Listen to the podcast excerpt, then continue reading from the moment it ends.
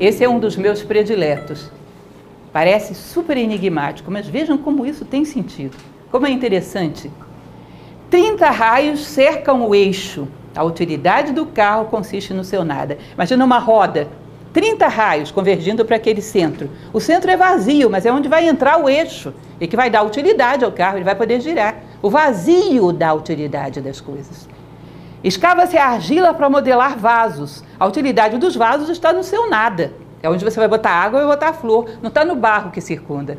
O barro só dá os limites, é o nada que dá utilidade. É o vazio. Aquilo que você olha não tem nada aí, mas é esse nada que faz de um vaso o vaso. Abrem-se portas e janelas para que haja um quarto. A utilidade do quarto está no seu nada. É dentro desse nada que você vai colocar cama, armário, cômoda e vai viver ali dentro. Não é na parede, a parede só dá limites. A substância só dá limites. O vazio dá utilidade. Será que não tem um vazio, um silêncio, uma serenidade dentro de nós que nos dá utilidade também? E a gente acha que é isso aqui, que é matéria orgânica ou matéria psíquica que nos dá utilidade? Isso aí só são as paredes. Isso aqui só são as paredes. Lá dentro tem alguma coisa e essa coisa é que me dá utilidade no mundo. Entendem? Por isso, o que existe serve para ser possuído, ou seja, as coisas materiais, e o que não existe para ser útil. Aquilo que não tem substância é que faz obras no mundo. Aquilo que tem substância só ocupa lugar. O que faz obras num quarto é o seu conteúdo. Ali você vive, ali você sonha, ali você dorme, desperta e simplesmente as paredes é para você dizer: essa casa é minha. É para ser possuída, para dar uma noção de posse ilusória. Simplesmente marca lugar no mundo. Mas o que te dá experiência, o que te dá substância, é essa essência, que é invisível aos olhos, mas ela processa toda a experiência. Então, o existente é a ilusão do posse, e o nada é o útil e real. Nada, o silêncio dentro de nós pode ser muito real. Talvez não haja. Não sei se vocês já pararam para pensar sobre isso, eu coloquei inclusive isso mais adiante.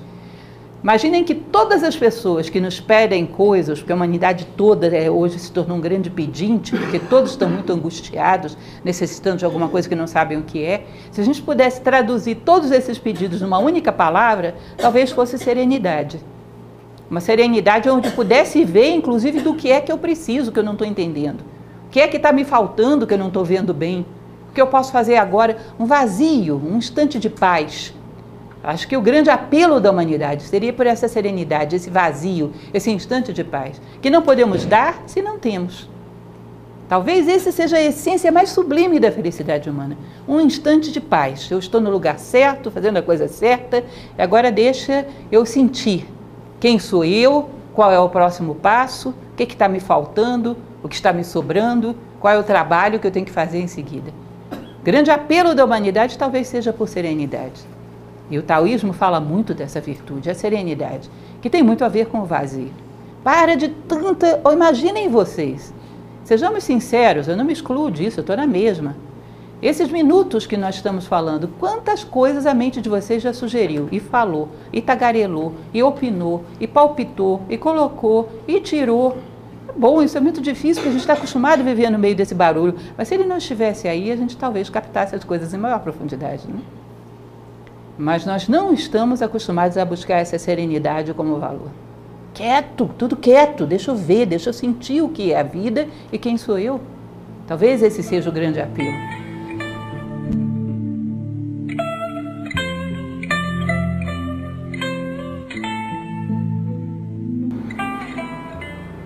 As cinco cores cegam os olhos do homem.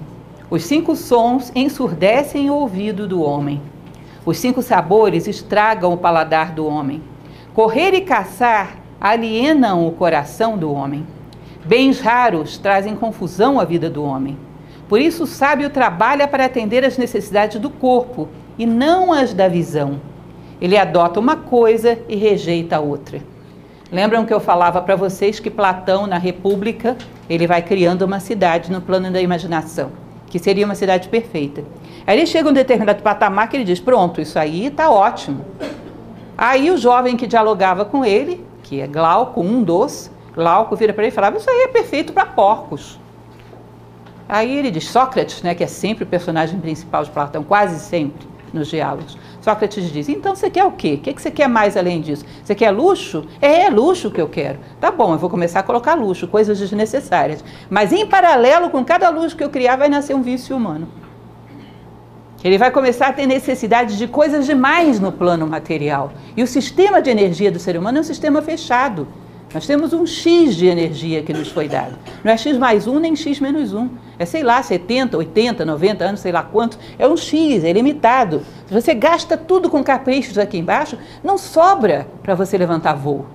Não tem de onde tirar, não dá para pedir emprestado.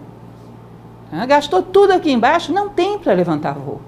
Então, todas as cores, porque esse número 5 o taoísmo usa, isso é outra coisa que vai para o glossário, como símbolo de tudo que existe. Se vocês forem ver no Egito, por exemplo, eles falam da barca de mil anos. Para eles, mil é um número simbólico. Símbolo de tudo que existe de apelo no mundo material. Então, as cinco cores, os cinco paladares, significa que você esgotou todos os prazeres sensoriais. Significa que ficou viciado em ir até o limite dos seus prazeres. Correr só atrás de prazeres. Não tem energia vital para fazer outra coisa. Só o ter, só o provar, só o desfrutar e o ser. Não tem energia para isso. Lembre do planejamento do dia 31 de dezembro.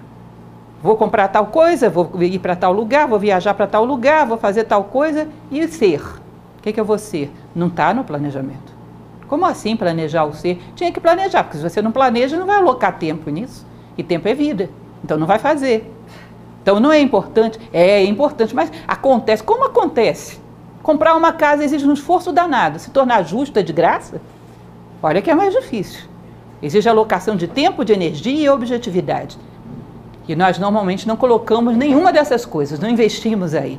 Então ele fala: corremos atrás dos sabores, dos sons, da caça, de bens raros, e no final ficamos viciados em mais, em mais. Chegamos a um esgotamento do paladar. De tal maneira que um garoto chega aos 18 anos já experimentou os prazeres materiais todos. Aí começa a ter que inventar coisas artificiais às vezes. Para se satisfazer, porque é uma, uma, uma paixão totalmente incontrolável. Começa a ter que inventar coisas, porque o normal já não o satisfaz mais. Por isso, o sábio trabalha para atender as necessidades naturais que o corpo tem, aquilo que a natureza criou, e não inventar coisas. A visão começar a criar ilusões e começar a correr atrás. Ele diz: toda vez que você cria um nome artificial, você vai projetar na imaginação um objeto artificial e vai gerar um desejo artificial. É mais energia e vida que você vai alocar para aquilo. Aí você corre atrás daquilo, quando você pega, vê que era sombra. Aí corre atrás de outro, e de outro, e de outro, não acaba nunca. Vai criando uma falta de saciedade, um apetite infindável por coisas fantasiosas. Mas a energia que você gasta aí é real. Uhum. Aqui mais um, só para vocês terem uma ideia. Esse é o cântico 14 de Cecília Meirelles, vejam só. Eles te virão oferecer o ouro da terra e tu dirás que não. A beleza e tu dirás que não. O amor e tu dirás que não para sempre. Eles te oferecerão ouro da além da terra e tu dirás sempre o mesmo. Porque tens o segredo de tudo e sabes que o único bem é teu. Aquele que se funde com todas as coisas, com o todo, não precisa do particular. O amor do particular é paixão. A beleza do particular é apenas atração. O ouro do particular é meramente um ouro que sempre vai ser roubado. Então, aquele que tem o todo não deseja a parte. Ela, no outro cântico, ela diz: quando dizes eu quero isso, roubas a ti mesmo, porque tu és o todo. Como é que pode querer o particular? Ou seja, quem tem uma visão universalista, realmente fraterna, não se deixa cativar pelos desejos materiais. E sabe que isso é uma prisão. E cada vez vai te prendendo mais, porque vai atiçando o paladar e gerando vícios.